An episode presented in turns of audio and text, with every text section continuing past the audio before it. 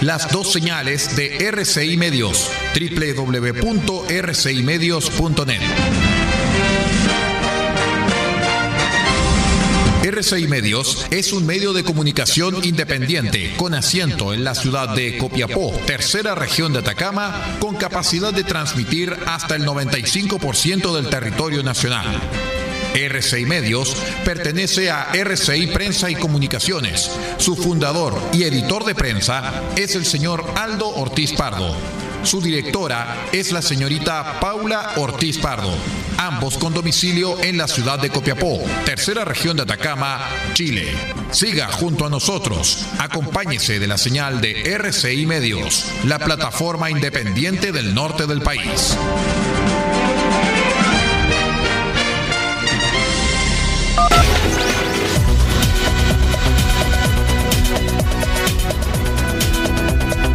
Atención a las emisoras integrantes de la red chilena de radio. Al toque de señal, sírvase conectar.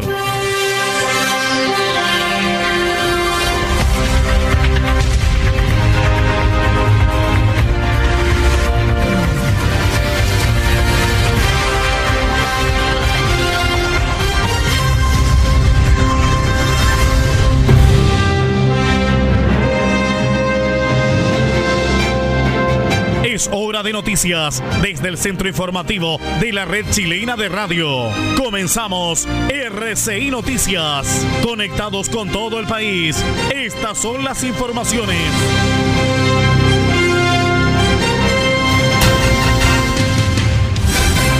Buenas noches, 0 horas, 2 minutos. Hora de noticias en rcimedios.net y nuestros medios asociados. Soy Aldo Ortiz Pardo. Les contamos que ocho personas resultaron con heridas leves en una cuádruple colisión ocurrida a la altura del kilómetro 412 de la Ruta 5 Sur en el sector de Nebuco, cerca de Chillán Viejo en la región de Ñuble. El accidente incluso motivó una emergencia de materiales peligrosos, ya que uno de los vehículos participantes en la colisión llevaba un densímetro nuclear. Por dicha razón, los ocupantes del vehículo temieron posibles daños en el aparato, lo cual pudiese haber generado algún tipo de radioactividad en el lugar, hecho que fue descartado por el personal de Hazmat de bomberos de Chillán. El choque se produjo por alcance por causas no precisadas. Señalemos que este accidente provocó la interrupción del tránsito por algunos minutos y finalmente la ruta fue restablecida por personal de carabineros. La empresa dueña del densímetro contaba con los permisos para aportarlo.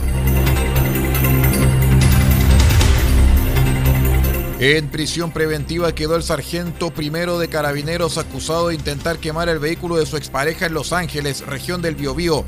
El uniformado fue formalizado por parricidio frustrado. El fiscal Carlos Díaz planteó que el imputado intentó matar a la mujer y también a los dos hijos que tienen en común, para lo cual presuntamente planificó y perpetró el incendio del automóvil de la víctima, el que estaba estacionado al ingreso de la vivienda de esta en un garaje que de igual forma es la única vía de evacuación del inmueble.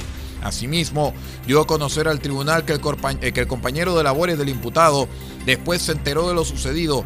Declaró que el día anterior, mientras realizaba un patrullaje de rutina, este le pidió que lo acompañara a una ferretería a comprar un overol y más tarde a un servicentro, donde adquirió benzina que depositó en un bidón.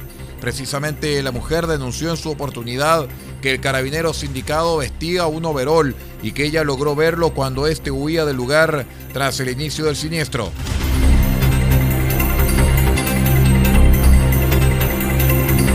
Cero horas cuatro minutos. Varios gremios de la salud convocaron a un paro para el jueves y el viernes, acusando que no llegaron a acuerdo con el gobierno sobre el presupuesto 2021 para el sector. En ese contexto, el ministro de Salud, Enrique París, lamentó la situación y recordó que durante los últimos meses han establecido 21 acuerdos. Hay que agradecer el trabajo de los funcionarios de la salud, como siempre lo he hecho. Sin embargo, lamento profundamente y me decepciona el llamado a paro y movilizaciones, a pesar de las más de 30 reuniones que sostuvo el ex subsecretario de redes asistenciales Arturo Zúñiga y las 16 reuniones que he sostenido con ellos, subrayó la autoridad. El martes 10 de noviembre me reuní personalmente y nuevamente con 16 gremios de la salud para presentarles el presupuesto 2021 y escuchar sus propuestas. He dialogado y conversado con ellos. Por eso duele este paro. porque atenta contra la salud de los pacientes.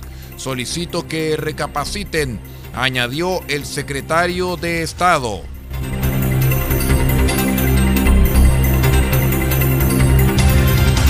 Durante el mes de septiembre se registraron más de 826 mil traspasos de multifondos. En paralelo, la AFP Modelo registró la mayor salida de afiliados en el noveno mes del año, siendo la mayor pérdida histórica anotada por la administradora. Según un boletín mensual elaborado por la consultora CIEDES en base a datos de la Superintendencia de Pensiones, en septiembre el, personal de el total de traspasos fue de 826.868, o sea 15,9% del total de cotizantes y 7,5% del total de afiliados a dicho mes, siendo la cuarta cantidad más alta desde la creación de los multifondos.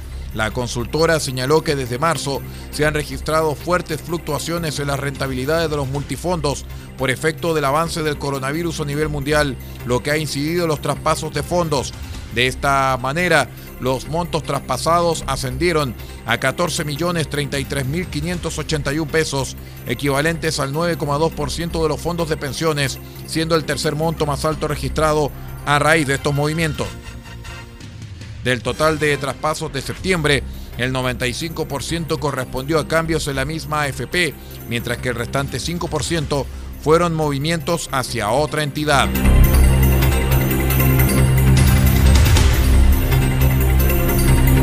Cero horas, siete minutos. Nos vamos al extranjero porque los viajeros que lleguen al Reino Unido procedentes de Chile ya no tendrán que respetar la cuarentena de 14 días por el coronavirus, informó el jueves el gobierno británico, que prolongó dos semanas la prohibición de entrar al país desde Dinamarca.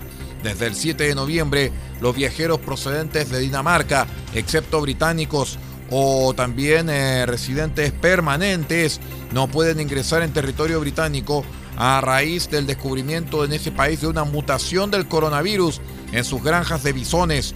Siguiendo el consejo del oficial médico jefe, la prohibición se prorrogará por otros 14 días hasta el 28 de noviembre, añadió el Departamento de Transportes en un comunicado. Por el contrario, a partir de las 4 de la mañana del sábado, 01 hora chilena, quienes lleguen desde Chile y otros orígenes como Qatar, Emiratos Árabes Unidos, Bahrein, Islandia, Laos o Camboya ya no tendrán que aislarse durante dos semanas debido a una reducción en el riesgo relativo al coronavirus en esos países.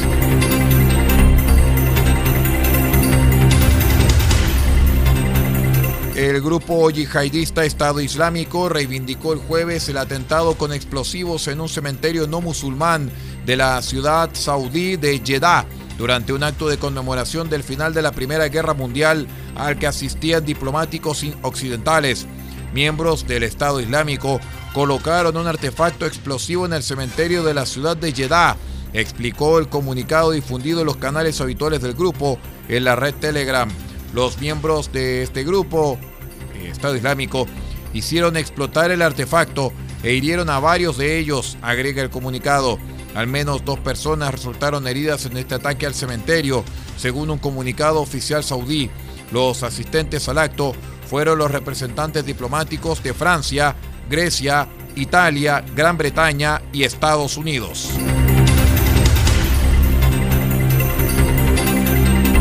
Cero horas nueve minutos es todo en cuanto a informaciones a través de rcmedios.net y nuestros medios asociados. Muchísimas gracias por habernos acompañado y siga usted en nuestra sintonía. Ya viene Radio Francia Internacional con su programación informativa en vivo hasta la una de la madrugada. Se despide Paula Ortiz Pardo en la dirección general de RCI Medios y Aldo Ortiz Pardo en la lectura de textos. Muchísimas gracias por estar con nosotros y siga en nuestra sintonía.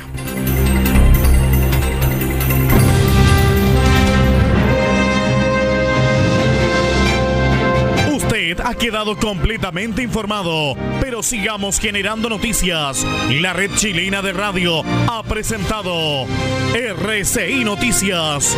Muchas gracias por acompañarnos y continúe en nuestra sintonía.